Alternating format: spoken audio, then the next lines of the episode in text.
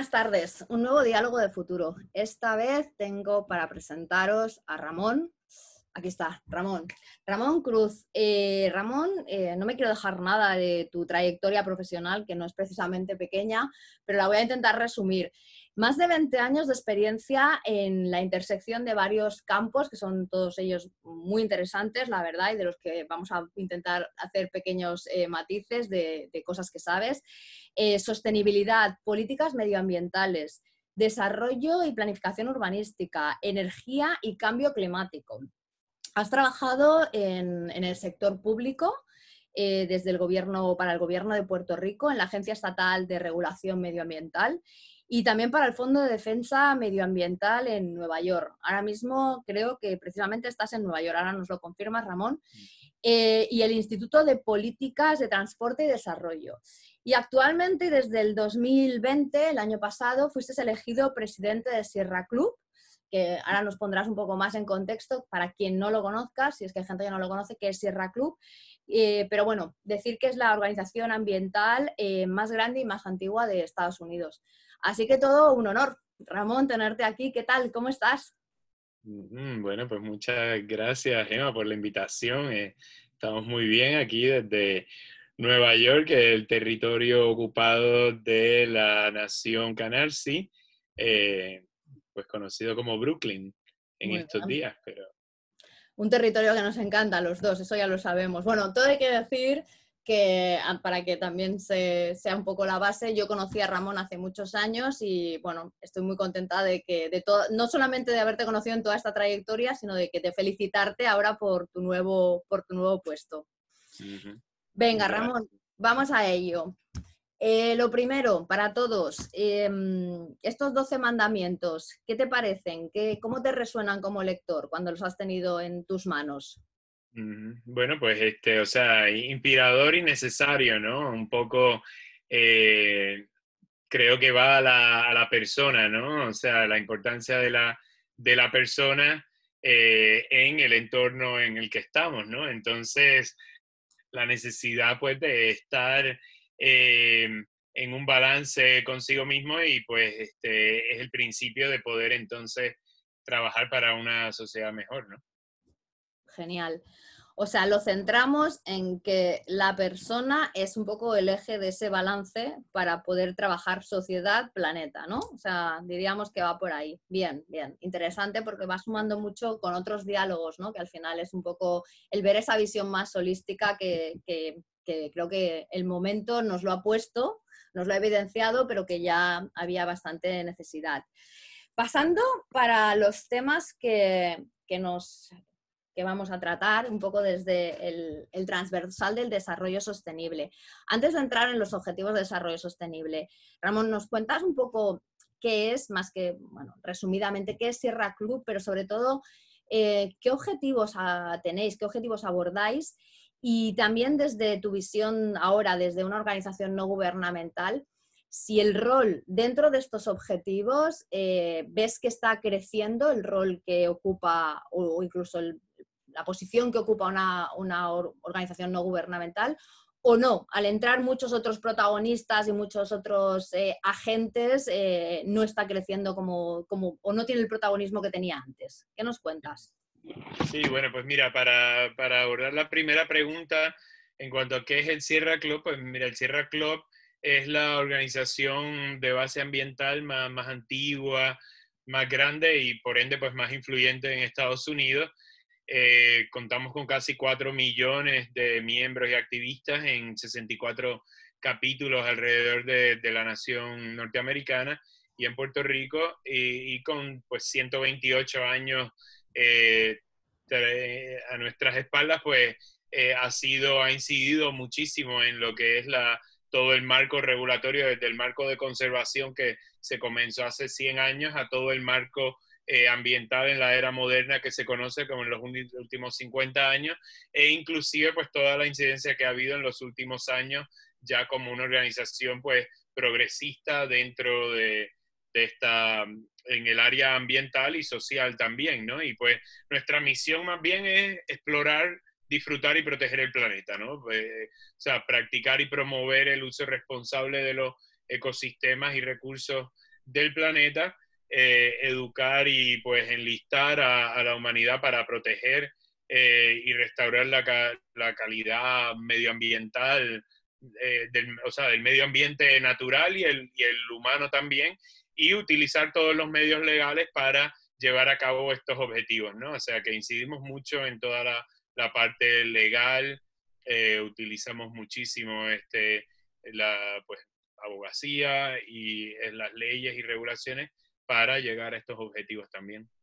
Genial. Y entonces, bueno, me preguntaste un poco de qué, qué impacto te tiene, o sea, y, yo creo que la vigencia o la importancia de, de, de los organismos no gubernamentales, ¿cierto? pues sí. la, segunda, la segunda pregunta, pues mira, eh, esto pues ha, ha venido cambiando eh, muchísimo, ¿no? En las últimas décadas, eh, lo que se conoce como el tercer sector es sumamente importante. no todo, o sea, la sociedad civil es, muy plural, ¿no? O sea, tenemos desde organizaciones que agrupan este, la industria como eh, organizaciones religiosas, como eh, pues algunas que dan servicios, ¿no? A, donde el gobierno ha, disminuido su, su, rol en las últimas décadas y pues también organismos eh, de activismo, ¿no? Entonces, bueno, pues yo estoy más en ese, en ese último que, pues ha sido sumamente importante en todo lo que se conoce desde el marco a nivel internacional con los objetivos de desarrollo sostenible y, eh, el Tratado de París, em, todo hasta la, actuación local, ¿no? O sea, lo que es un plan de uso de terreno, eh, lo que es un plan de recogido de basura y reciclaje, todo eso son eh, en su mayoría em, eh, son parte de todo el marco legal y regulatorio a nivel local. Entonces, o sea, que, todas estas organizaciones desde el nivel municipal y el, y el, nivel de barrio hasta lo internacional, es sumamente importante que hayan ciudadanos, ciudadanas comprometidos con esta acción y esta visión para entonces este, poder tener un impacto en el entorno en que se encuentran, que nos encontramos. Genial. Eh, entiendo entonces, y me parece muy chulo esto, me parece muy interesante, que a través de las organizaciones, básicamente eh, con este eje de activismo y que va de lo más grande a lo más pequeño, sois capaces de darle cierta capilaridad ¿no? a las acciones, o sea, el poderlo llevar hasta, cosa que no todo el mundo tiene la capacidad de poder aterrizarlo hasta en el entorno más local, ¿no? Generando ese impacto en tu entorno más, más eh, cercano, ¿no? Porque una de las grandes críticas, entre comillas, que los ODS van recibiendo es que quedan muy alejadas del, ciudadano y que a veces, pues bueno, o sea, al estar muy alejadas pensamos que nosotros no podemos hacer gran cosa con ello y dejamos la responsabilidad en manos de terceros. ¿Vosotros conseguís de alguna forma con ese activismo más local el hacer una cierta capilaridad de, estos, de este desarrollo sostenible? Sí, definitivamente. O sea, y cuando decía, bueno, no, hablaba solamente del Sierra Club, pero de cualquier organismo no gubernamental, ¿no? O sea, es importante tal vez entonces mirar la perspectiva en vez de, de, lo grande hacia lo pequeño, hacia lo más local, sería más bien de lo local hacia eh, cómo replicarlo a nivel este, internacional, ¿no? O sea, el, cuando vemos, em, por ejemplo, toda la lucha de justicia ambiental eh, contra corporaciones contaminantes a nivel local, la lucha es muy local, es muy, eh, o sea, se centra en, en, en esos actores de ese lugar muy específico. Ahora, todo esto tiene repercusiones porque las regulaciones, las instituciones que rigen mucho de, de ese comportamiento eh, pues va a nivel regional, después a nivel eh, nacional y a nivel internacional. Entonces, cuando entiendo la frustración que puedan tener muchas personas pensando, bueno, pero eso es algo tan eh, removido de, de, nuestra realidad y pues no es, no es tan removido, o sea, la importancia de estos esquemas y de esta, esta infraestructura o este andamiaje internacional es lo que puedan hacer para eh, presentar de una forma universal eh, muchos problemas. O sea, y eso se vio bien claro en lo que antecedió los objetivos de desarrollo sostenible, que mm. fueron los objetivos del milenio. Entonces, que eran, en vez de 17, 17 em, objetivos como los que presentas en pantalla, eh, pues eran 8, pero la importancia era que no todos los organismos a nivel eh, mundial eh, tienen los mismos datos de información. Entonces, lo que es bien importante de estos objetivos es que crea un sistema para poder intentar medir unos avances a nivel social y a nivel ambiental, o sea, una serie de indicadores que entonces lo hace comparable. Y entonces también en el sentido de que cuando unos países, y por ende a nivel municipal, a nivel eh, nacional, etcétera, comienzan a producir unos datos o una información, te permite hacerlo comparativamente a nivel de, a, nivel, em, a través del tiempo y en comparación con otros países y regiones. Entonces, es una forma de poder entonces focalizar eh, un impacto, unos fondos que están eh, determinados para ciertas misiones y ciertos objetivos, eh, poder focalizarlo. Entonces, sí es algo que puede tener un impacto local muy importante y, eh, yo diría que algo muy importante del activismo eh, a nivel eh, nacional y a nivel local es que comiencen a los activistas a pedir a sus gobiernos que comiencen a levantar esa serie de datos. O sea, estos 117, estos 17 objetivos tiene más de 100 indicadores que no todos los países están están eh, midiéndolo. Entonces, a nivel que más países puedan medirlo, eh, eso entonces va a permitir que ese país pueda entonces abogar por recibir eh, ayuda de países desarrollados o de Naciones Unidas o de los organismos multilaterales de desarrollo para estos proyectos, ¿no? Entonces, esa, ahí es que viene a, a redundar esa, esa importancia a nivel internacional eh, que sí se puede eh, traducir en, un impacto local muy contundente en muchos aspectos. Entiendo que entonces la fuerza va de arriba a abajo, ¿no? O sea, por un lado, los objetivos de desarrollo sostenible tienen la, capacidad de generar unos indicadores para medir comparativamente, eso es un beneficio porque nos, digamos que nos puede igualar a todos los países más si es que se llega a hacer bien. Y, por otro lado, desde base, desde eh, base activismo local, se puede pedir que realmente eh, los gobiernos locales eh, apliquen esos indicadores para que mm, de alguna forma, allí donde no se esté ajustando, se pueda pedir mm, ayuda al organismo desde arriba, ¿no? A, lo que es eh, bueno, ONU o vamos, Objetivos de Desarrollo. todos estos organismos multilaterales, los, los bancos de desarrollo regionales, el Banco Mundial, Fondo Monetario, este, organizaciones de, de industriales, este, dinero que, hay de fundaciones, filantropía, todo eso, eh, alinean sus objetivos y lugares, eh, el foco de impacto eh, con este tipo de indicador. Entonces es quien no mide, no puede acceder a, ese, a esos fondos de financiamiento, ¿no? Entonces ahí es que viene la importancia de organizar las instituciones, de tener una data que, sea confiable para entonces poder eh, presentar una mejor, un, mejor retrato de una realidad y entonces poder eh, pedir esos fondos, ¿no? Totalmente. Vale, queda claro esto y me, gusta este punto. Em, así, mm, no hace falta que sea como presidente de Sierra Club, sino como Ramón. Tú que has podido abordar varios de estos objetivos y bastante profundamente, desde ciudades sostenibles, el tema de energía, el tema de transporte, ahora evidentemente cambio climático, que además, como tú dices, ya no es solamente cambio climático, sino que toca otros ejes, que luego sí que lo tratamos mejor.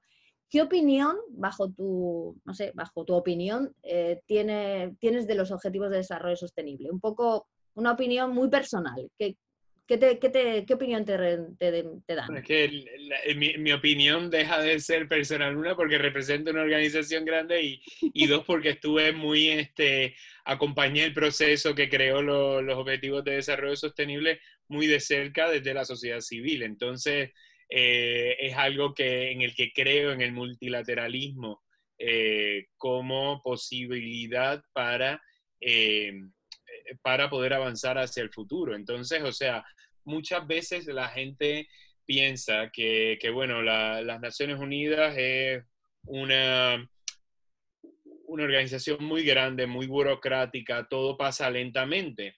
Y bueno, sí, y es muy importante que así sea, eh, porque al final son organismos que funcionan por medio del consenso, y el consenso, aunque se, se, evoque una, una idea positiva en nuestra cabeza, realmente el consenso significa eh, nadie está contento, porque todo el mundo tiene que ceder algo para poder avanzar, ¿no? Y para llegar a ese, a ese punto medio, el cual es muy necesario para crear este, instituciones y em, eh, soluciones que puedan eh, estar más a, que puedan pues, durar más tiempo, ¿no? Entonces, este, eso es muy importante y pues para mí el multilateralismo y organizaciones como Naciones Unidas pues alimentan ese diálogo, que muchas veces es difícil, pero o sea, para crear algo como el, como el, el eh, Tratado de París eh, es casi un milagro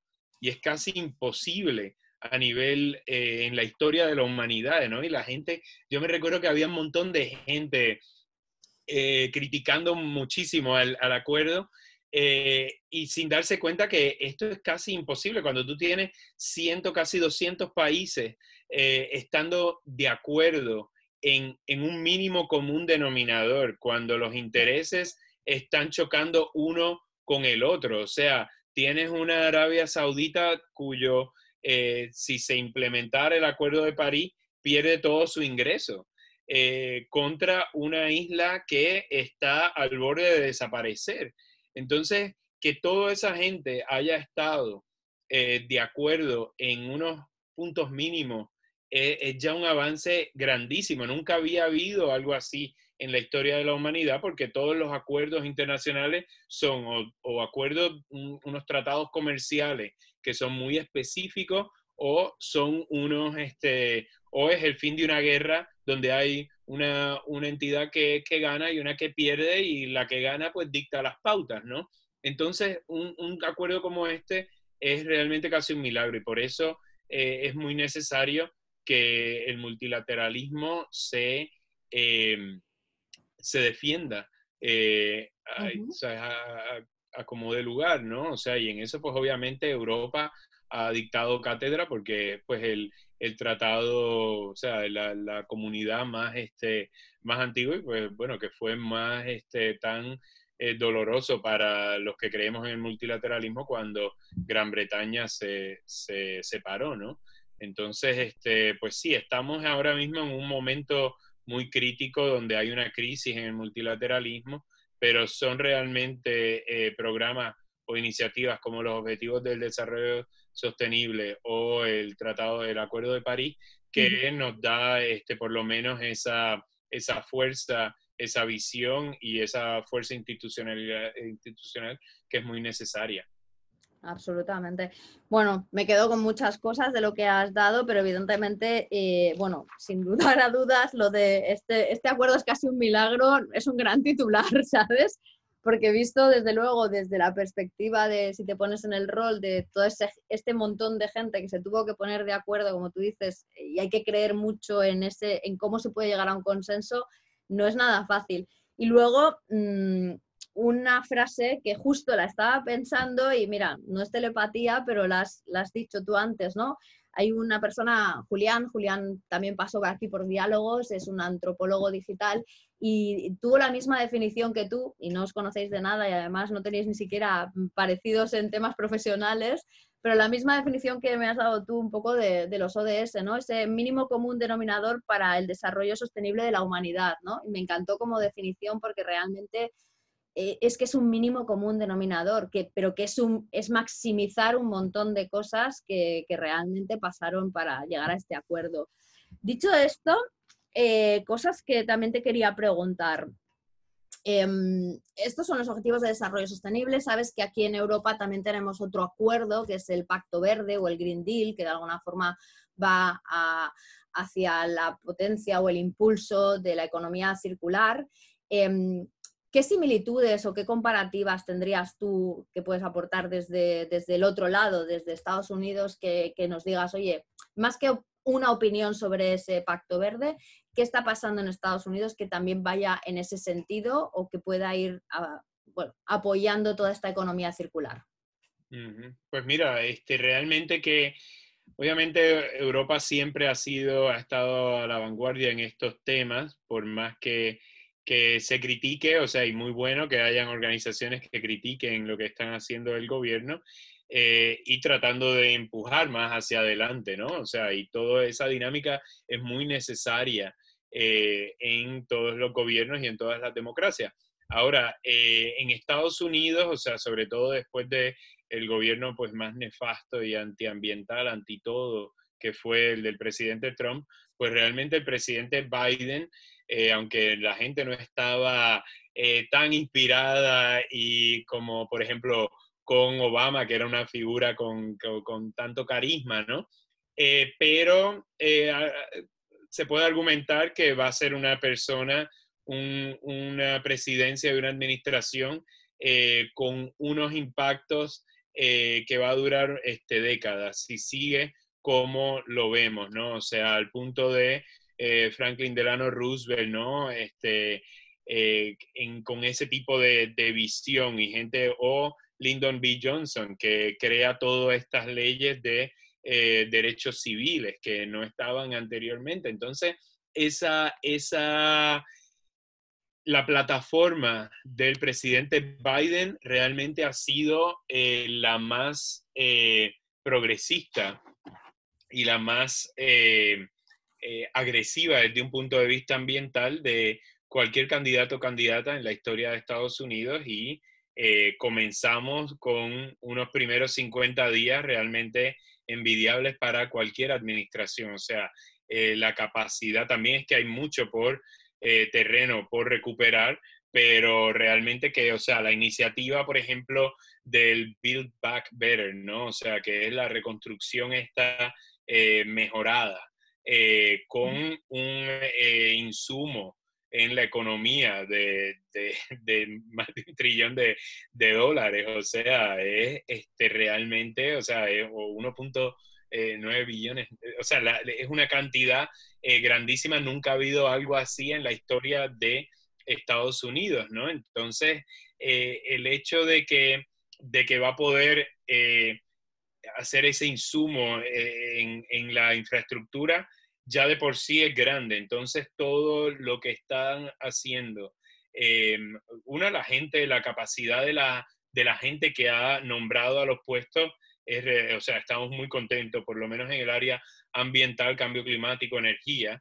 Eh, las iniciativas, por ejemplo, de la conservación del 30% de las tierras para el 2030 eh, es muy buena en cuanto a, a conservación y comanejo con eh, los estados y diferentes entidades también de la sociedad civil. Y este, algo que ha sido eh, innovador, o sea, se ha estado reclamando desde hace mucho tiempo, pero innovador es toda la, centrar todo en equidad y justicia. O sea, la justicia ambiental siempre ha sido eh, como este pensamiento que viene después de las políticas, ¿no? O siempre hay una reacción hacia eso. Y aquí vemos entonces no solo que ha nombrado a líderes de la comunidad de justicia ambiental eh, y de organizaciones que tienen muy presente organizaciones de base comunitaria y este, de eh, todas esas poblaciones y comunidades que han sido, que han estado en desventaja por tanto tiempo, no solamente los ha puesto dentro de la Casa Blanca,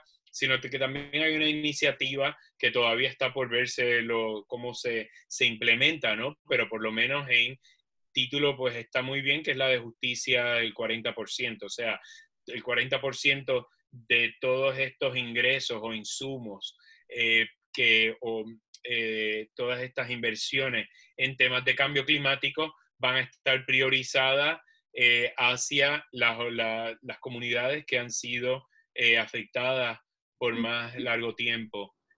sobre todo, o sea, y que más están este, vulnerables hacia el cambio climático, ¿no?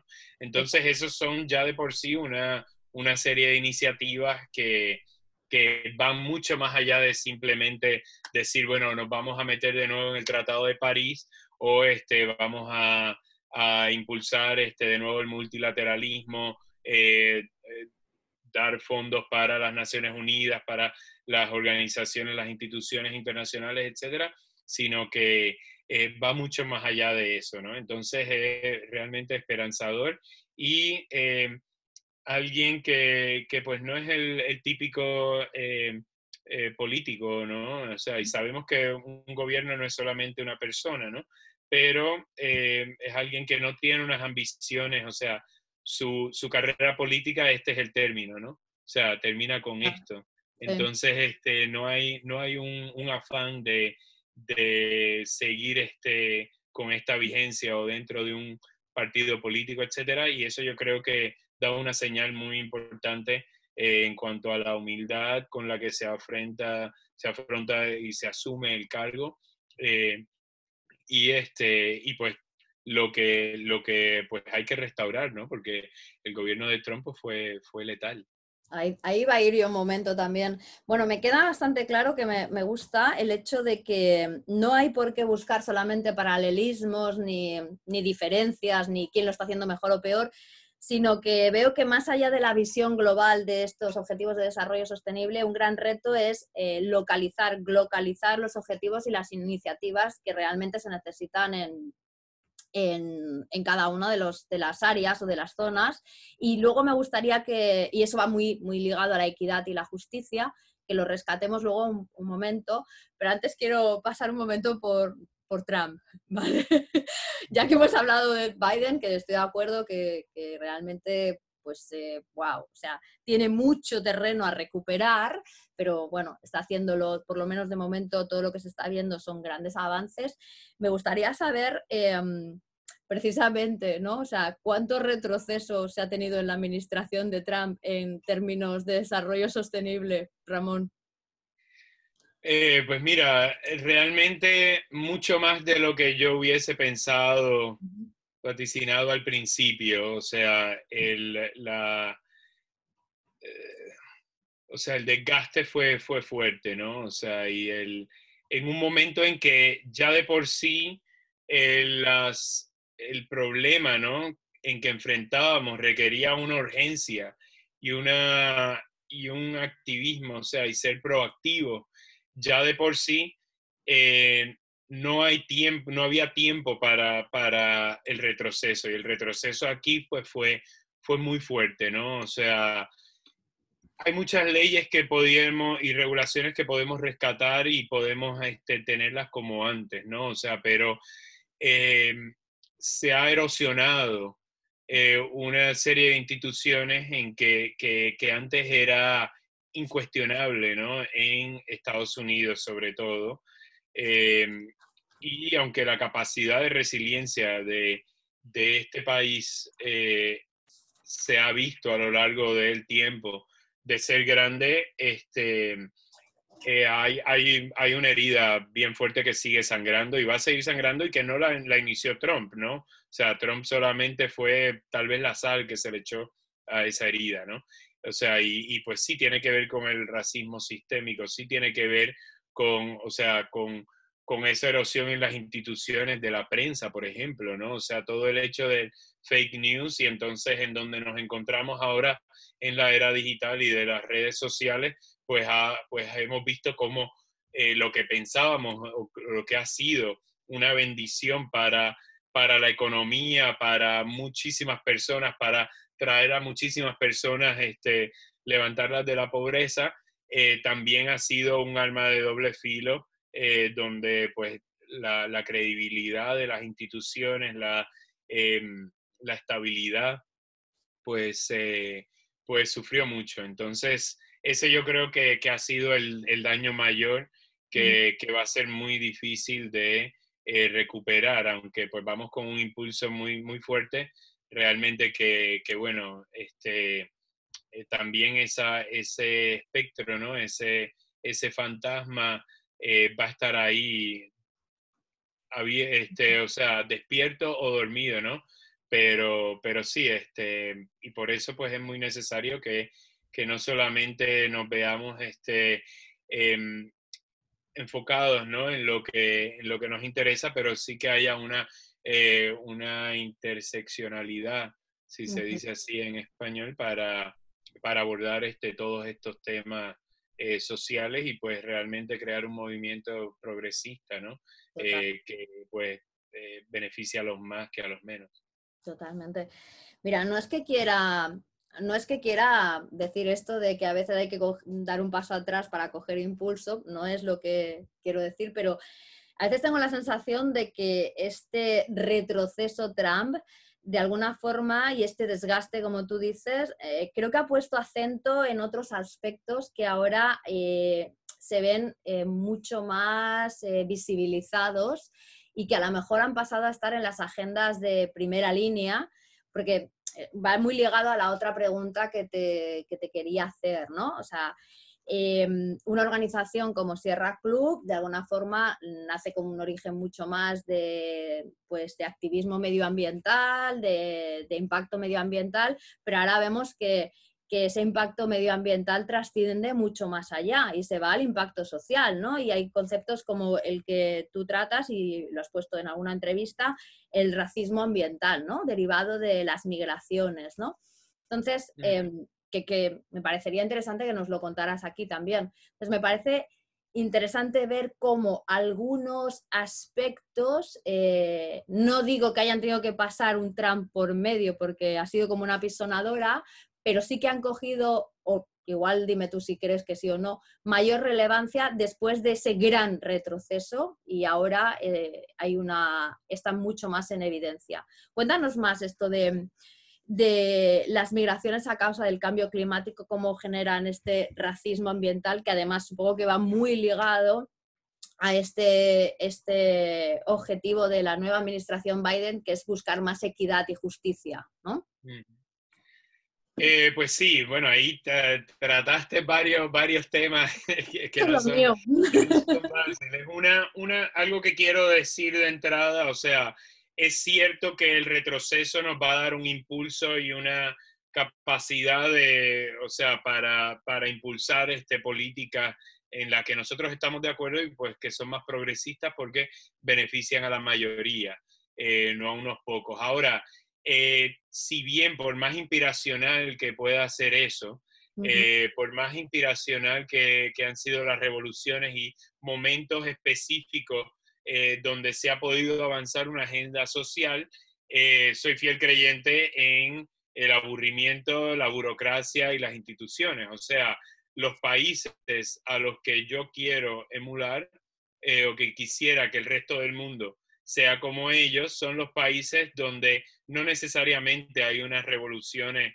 eh, sociales de la noche a la mañana, sino que hay un cambio eh, progresivo, paulatino, y, pero constante, ¿no? Eh, y donde los individuos y las personas que lideran son menos importantes que los grupos, las instituciones gubernamentales y pues el, el, impacto que pueden tener las leyes, las regulaciones, ¿no? O sea, y cuando, cuando yo pienso en Dinamarca, Suecia, en lugares como eso, eh, pues, pues realmente en los últimos 100 años seguramente nadie puede nombrar, o la mayoría de las personas no pudieran nombrar una figura, eh, un líder o una líder de esos lugares, ¿no? Porque realmente los, los protagonistas tienen mucho menos importancia, ¿no? Y en todo, en los movimientos, y algo que a mí me llamó mucho del movimiento ambiental, es un movimiento eh, en su mayoría sin protagonistas, ¿no? Sea, por más que yo esté ahora liderando una organización eh, tan este, relevante como el Sierra Club, eh, pues realmente al final, si estoy yo o no estoy yo, pues significa poco para el Sierra Club, ¿no? Porque, porque lo que importa es la institución, ¿no? y pues es un movimiento, el movimiento ambiental. Si acaso yo diría que Greta es la única persona que ha logrado eh, tal vez ese, ese nivel de celebridad eh, dentro del movimiento. Y este, muy bien por ella, o sea, me encanta todo lo que está haciendo, pero al final, de nuevo, los protagonistas no son buenos para los movimientos, ¿no? las figuras inspiracionales, tal vez en un momento específico, pero, pero, pero entonces la gente se recuesta mucho y los medios y el reconocimiento y entonces eso al final erosiona un poco eh, los movimientos. O sea, que, que, tratemos de buscar este, más este, instituciones y menos protagonistas. Eh, ahora, em, lo que me dices de eh, uf, ya me fui por esa tangente y medio, se me olvidó un poco toda la, la parte que me habías este, no, pero, eh, preguntado, pero, creo que... Te preguntaba sobre, sobre todo el tema de... Migraciones y lo del racismo, ¿no? Sí, sí aunque me, me, me, parece muy interesante esto de que el movimiento no necesita celebrities, ¿eh? O sea, este, este punto es muy interesante porque, o sea, ciertamente... Eh, va muy ligado con lo que decías de las revoluciones, ¿no? Que al final el cambio tiene que ser progresivo, paulatino y constante. Quizás es que eh, nos hemos confundido y pensamos que revoluciones eh, son las que emprenden cada día las marcas y las personas tan rápidamente que se van sucediendo, que como decían por ahí en un, capítulo de una serie, ya no sabemos ni lo que es la palabra revolución porque no, no, nos da tiempo a sumarnos a una que estamos metidos en otra. ¿no? Y quizás la revolución realmente es ese cambio progresivo, paulatino y constante. Eso a lo mejor es realmente la revolución que tenemos que empezar a, pensar, ¿no? Más eh, de largo plazo, que también es otro de los aspectos que ha salido aquí mucho. Em, y eso evidentemente, como tú dices, no necesita de tanto celebrity ni tanta, ni tanta mm, protagonista, sino más de institución. Eh, no, te preguntaba eh, sobre el tema de, del racismo ambiental y las migraciones, algo que me parece interesante que, también lo abordáis vosotros. Sí, va, muy ligado, ¿no? O sea, todo depende del matiz que haya en cada lugar, ¿no? O sea, las migraciones a causa del cambio climático es algo que veremos eh, más, eh, más y más en el futuro eh, y que ya estamos viendo, ¿no? Con, por ejemplo, yo soy de Puerto Rico, después de la devastación del huracán María, pues han emigrado más de 200.000 personas a a Estados Unidos, en su mayoría a la Florida, eh, y eso pues causa un resentimiento de la población que ya está allí. Eh, también hay unos recursos entonces que van a estar y una serie de trabajos, etcétera, que entonces se tienen que eh, compartir y que crea entonces más resentimiento, más racismo, ¿no? Pero eso no es muy diferente a todo el, el racismo que ha existido, por ejemplo, en el contexto de Estados Unidos y que se ve en otras partes del mundo, ¿no? En España también. Em, y que tiene que ver con pues, todo el legado, en, el caso de Estados Unidos, con el legado de, la esclavitud, o sea, de, una persona ser adueñarse de otra persona eh, y de todas las consecuencias que han venido este, a lo largo, o sea, a raíz de eso, ¿no? Entonces, sí hay un, un, un racismo sistémico dentro de Estados Unidos eh, y en muchas partes del mundo y que se refleja en esa eh, capacidad de cada persona o de poblaciones enteras de poder este, eh, pues, llegar al potencial ¿no? y a maximizar tanto su riqueza como oportunidades. Al final es lo más importante, más que riqueza o educación o lo que sea, ¿no? Es las oportunidades que todo el acceso a estas pueda representar. Y pues en, en, e, es algo que después del asesinato de George Floyd en Minnesota este verano, pues hubo uno de esos puntos de eh, mm. esas crestas, ¿no? Eh, donde pues hay una oportunidad para, para, cambios, ¿no? Y que ese cambio pues no va a ser tan eh, rápido o radical como muchos quisieran, pero este, definitivamente lo que tenemos que cuidar es que no sea eh, más de lo mismo, ¿no? Entonces, en, en, ese momento en Estados Unidos, sobre todo, pues todas las instituciones fue un, gran jamaqueo, ¿no? Este, para, el, para las instituciones. Entonces, en, en, Sierra Club, por ejemplo, una organización que tiene eh, tanta trayectoria, pues sí se, se empezó a rebuscar o se continuó rebuscando en su historia, ¿no? Y, y me recuerdo que había mucha gente que entonces crea este, esta resistencia, ¿no? Para de no, no, no nos metamos en esos asuntos, ¿no? Porque nuestro asunto es la conservación y la naturaleza. Obviamente siempre hay que preguntarse la, conservación y el disfrute para quién y quién tiene acceso o la posibilidad eh, o el tiempo para poder este, eh, disfrutar de, todos los beneficios que nos puede dar eh, la naturaleza o los recursos bien cuidados, ¿no?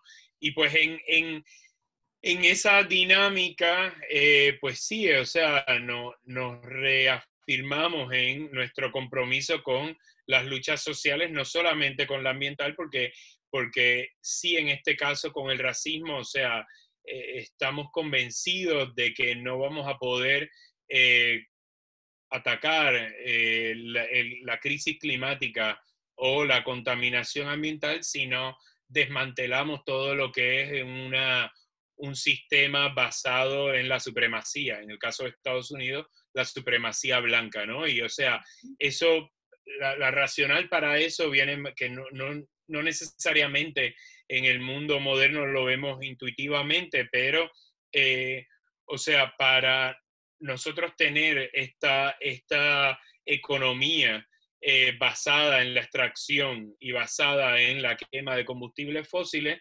tenemos que, eh, estamos complacientes con un sistema que crea, que sacrifica una zona, unos, unas localidades, ¿no?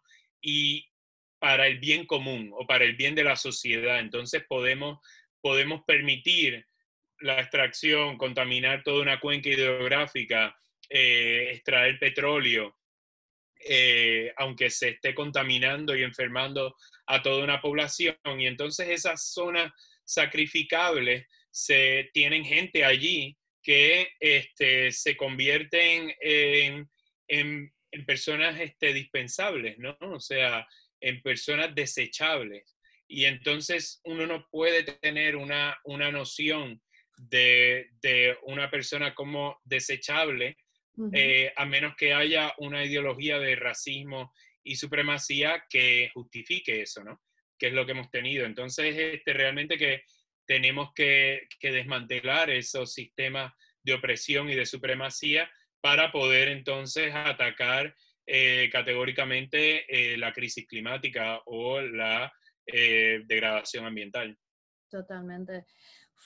La verdad es que me dices, yo te alargo las preguntas, pero tú las respuestas porque me, daría para sacar cabos por todas partes.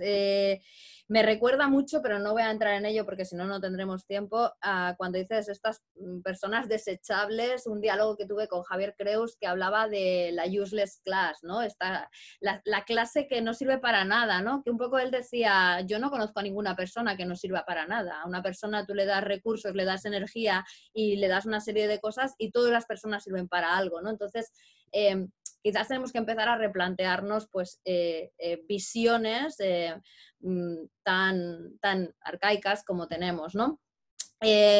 me pregunto, y ya con esto voy acabando, me pregunto si que tú, Ramón, seas ahora el presidente de Sierra Club, el primer presidente latino, favoreció a que esa visión más progresista para superar la resistencia, que me ha encantado eso, porque realmente eh, es un, poco el reto que tenemos ahora, a sumarse a un impacto social, tuviera algo que ver?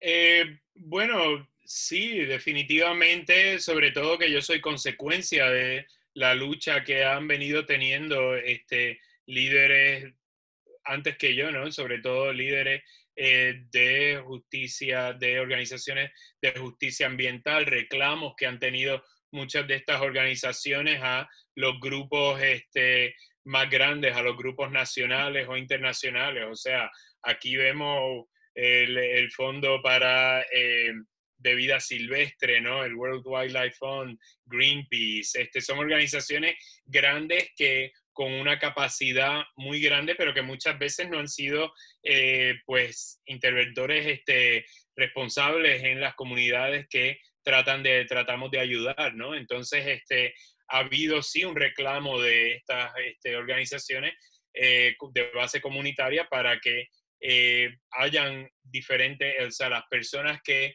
estén a cargo de estas organizaciones sean, sean, vengan de otro trasfondo, ¿no? Entonces eso, eh, pues sí, es importante, o sea, yo soy consecuencia de las luchas de los que vinieron antes de mí, pues tengo el privilegio y la oportunidad de, de avanzar una, una lucha y una agenda que, que no empezó conmigo, pero que, que estoy muy dispuesto a, a adelantar, ¿no? En el momento histórico en que estamos. No, no, yo me alegro y la verdad es que, o sea, es, es, y esto ya es un tema más personal, a veces nos es complejo ¿eh? entender, eh, por un lado, la multiculturalidad que se vive en Estados Unidos, sobre todo en algunas partes de Estados Unidos, y la echas a faltar cuando estás fuera de allí, o sea, cuando sales de un lugar como Nueva York y aterrizas en un lugar como vivo yo en Barcelona, echas a faltar eso esa, mm, esa Babilonia, pero por otro lado también no te explicas muchas veces cómo hay tan poca representación y realmente todo este, este concepto que ahora se está hablando tanto de que el mundo está hecho para y por eh, hombres blancos, eh, es cierto, es cierto, y eso son muchas, muchas fronteras y muchas barreras que hay que, que hay que romper. Te escuché en una entrevista que me encantó, el futuro es femenino y latino. Vale, Ramón, el futuro es femenino y latino. Mm, estoy contigo. ¿Y qué más es el futuro? Ya para acabar. Sí, bueno, el, el, sí, eso cuando me preguntaban muchas veces era sobre todo en el contexto de Estados Unidos, o sea, eh, sí, yo no, no sé si decía latino o, que habla español, ¿no? Pero, pero sí, tiene que ver mucho con eh, eh, o sea, en el contexto de Estados Unidos, con esa, esa hegemonía que han tenido este, los hombres blancos por mucho tiempo. Y entonces vemos a, a medida que eh, entran sobre todo más este, mujeres, personas este, transgéneros, personas de otros grupos que por mucho tiempo se entendían como minoritarios, pues ya la, idiosincrasia en que uno eh, asume ciertas posiciones ya es diferente, ¿no? Entonces eso es, muy necesario para, para también enfrentar el futuro con una, con una humildad, ¿no? Es muy fácil eh, creerse la película cuando uno llega a eh, posiciones de más visibilidad, creerse como que, que, pues uno es entonces indispensable, ¿no? y que uno entonces este, eh, tiene mucho, mucho poder, ¿no? Y entonces eso es algo que eh, cuando uno ya ha crecido em, bajo el ojo de o esa mirada de este, un grupo hegemónico, eh, pues tiene este, hegemónico sería la palabra, sí. Bueno, pues este, uno, uno ya de por sí eh, crece, o sea, cuando uno entra a una reunión y sabe que uno era la persona que habla diferente o que se ve diferente, etcétera, ya uno eh, enfrenta las situaciones de una forma distinta, ¿no? Y es algo que, o sea, yo tal vez en el contexto latino lo entiendo, pero al final, este, o sea, realmente eh, ninguna mujer puede, puede eh, decir que, que, ha estado fuera de esa dinámica, ¿no? Entonces yo creo que sí es muy necesario cuando vemos entonces las nuevas líderes que, que van encaminándose, eh, pues, pues sí tienen ya una, enfrentan todo esto con una, con una humildad y, una, y una actitud completamente distinta que, que, sería, que es muy beneficiosa para el tipo de liderazgo que necesitamos en, eh, eh, ahora mismo en este país, en Estados Unidos y en el mundo, ¿no?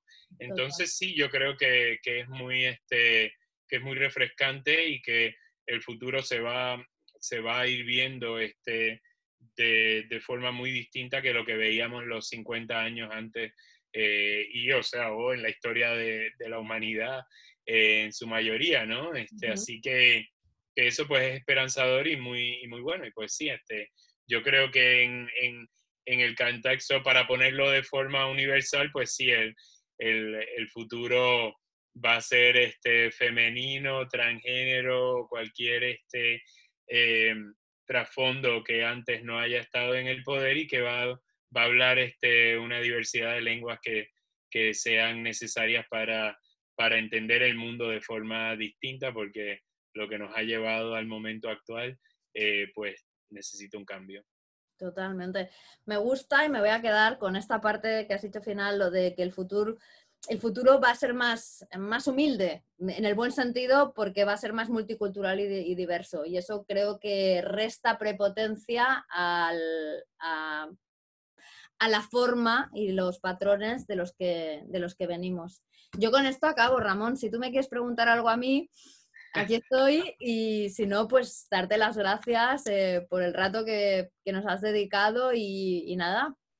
No, bueno, a, ti muchísimas gracias. Eh, no hay, no hay eh, muchas oportunidades en las que uno puede, o sea, en los medios locales y todo tiene que ser tan rápido que uno no puede profundizar, ¿no? Y aunque esto haya, nos haya pasado rápido, por lo menos tuvimos la oportunidad de profundizar un poco y de entrar en una conversación, ¿no? Porque tú también este, has expresado muchas ideas que, que sí son muy, muy buenas para adelantar este, este diálogo, este debate. Así que por ello te doy, te doy muchas gracias eh, a ti, a tu audiencia. Y bueno, pues este, esperamos entonces, ya no las pasas cuando, cuando las tengas para, para así entonces este, también colgarlas en, nuestro, en nuestros muros, etcétera, de la organización. ¿eh? Enseguida. Oye, Ramón, mil gracias. ¿eh? Estamos en contacto y sobre todo cuídate y, y, sigue como lo estás haciendo. Un abrazo muy fuerte. Muchas gracias, un abrazo a ti también, Gemma, gracias.